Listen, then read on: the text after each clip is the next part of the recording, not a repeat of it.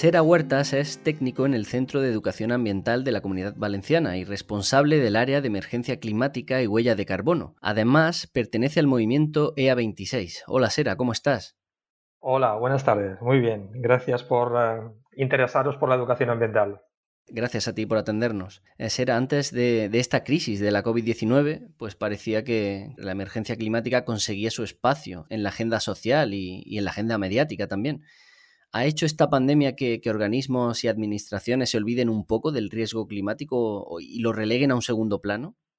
La impresión que tenemos es que sí, que en realidad eh, la emergencia mm, eh, sanitaria de alguna manera ha apartado el, foco de la otra emergencia que tenemos sobre, sobre nosotros y nosotras, y en este caso es la climática. Y, y sobre todo hay, hay, una, hay una cuestión, y es que Ah, es posible que el momento mediático que, vivíamos para la emergencia climática o el interés por la emergencia climática eh, había alcanzado prácticamente su máximo a finales del año pasado con la celebración de la cumbre del clima en Madrid y, parecía que eso, sumado al movimiento de los jóvenes, el Fridays for Future, todo ese impulso de alguna manera que arrastrábamos del año pasado y con el que empezábamos en 2020, la verdad es que es inevitable pensar que, sí, que ha tenido un, un frenazo.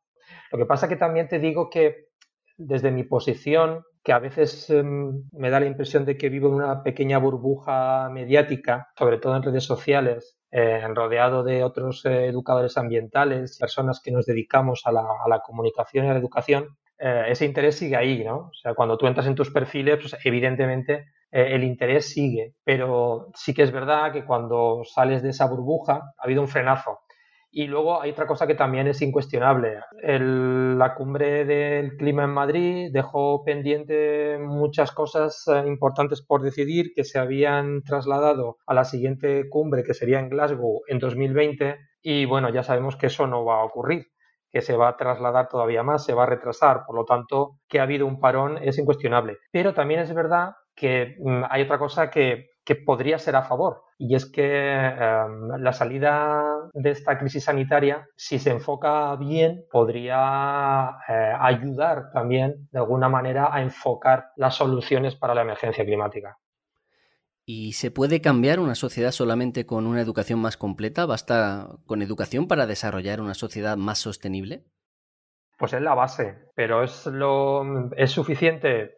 Evidentemente no. Podemos tener eh, personas mm, más sensibilizadas, que de hecho es así. Mm, mi percepción es que en los últimos años el papel de la educación ambiental en mm, diferentes ámbitos en los que se desarrolla la educación formal, la no formal, las asociaciones eh, y en infinitos ámbitos, la educación ambiental ha ido de alguna manera, de forma lenta pero segura, consiguiendo que tengamos una sociedad mucho más sensibilizada.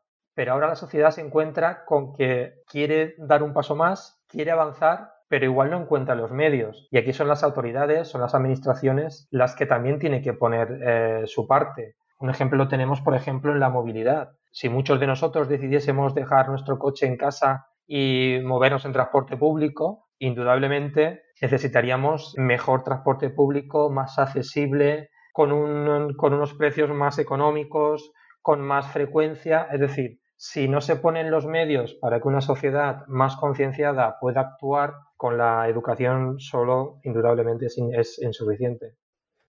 ¿Qué es la competencia ecosocial de la que tanto habláis y qué recursos educativos utilizáis para abordar la emergencia climática, pero también esa competencia ecosocial para toda la comunidad educativa?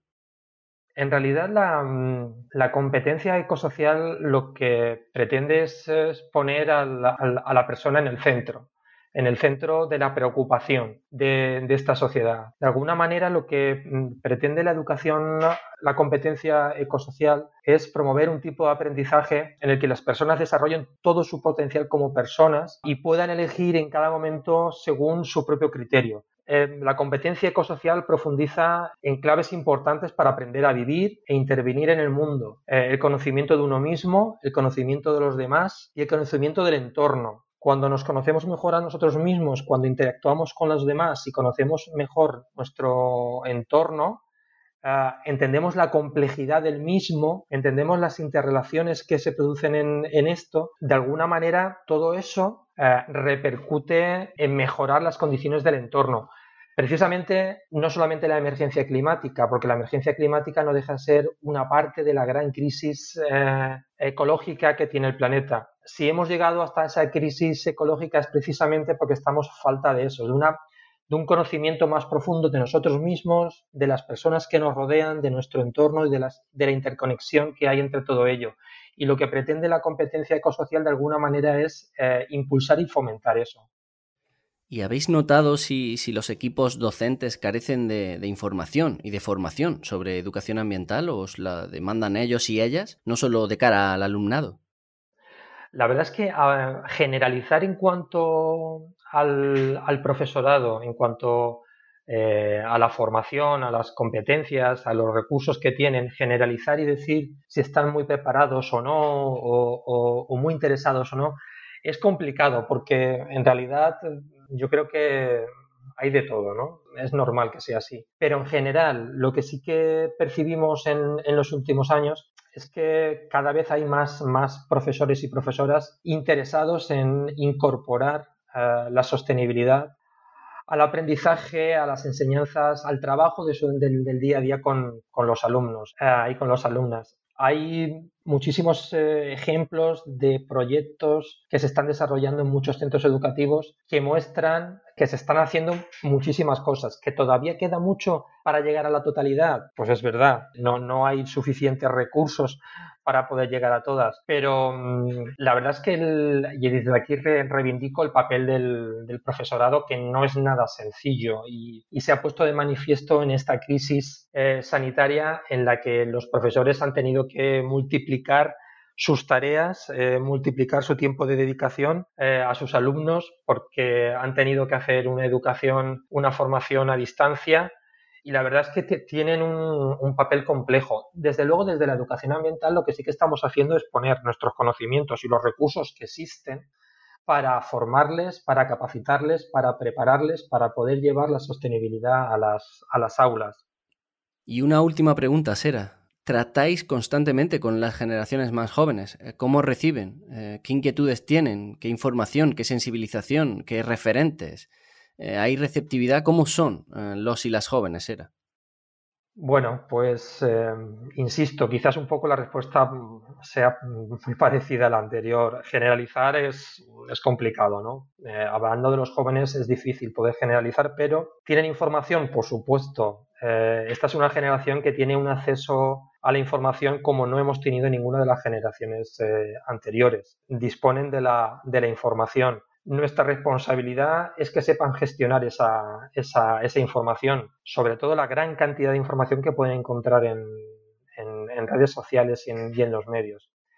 Eh, ¿Están sensibilizados? Sin duda. No me cabe la menor duda que, la juventud de hoy día en general está sensibilizada. Lo que también es verdad es que eh, necesitan, por un lado, eh, medios Ah, que tienen referentes entre los jóvenes. Greta Thunberg es quizás el, referente más, más conocido, pero que mm, les pasa como nos pasa a la ciudadanía en general, que estamos preocupados por nuestro futuro, estamos sensibilizados, pero necesitamos mm, medios, necesitamos eh, opciones. Queremos hacer, queremos prescindir del coche, pero como jóvenes, si, si quieren prescindir del coche, les tendremos que dar opciones de transporte público. Si como jóvenes quieren acceder a una, a una compra más sostenible, tendrán que tener medios para acceder a productores locales. Entonces, también es responsabilidad de las administraciones que eso pueda ser así. En fin, em, hay una serie de, cosas que las administraciones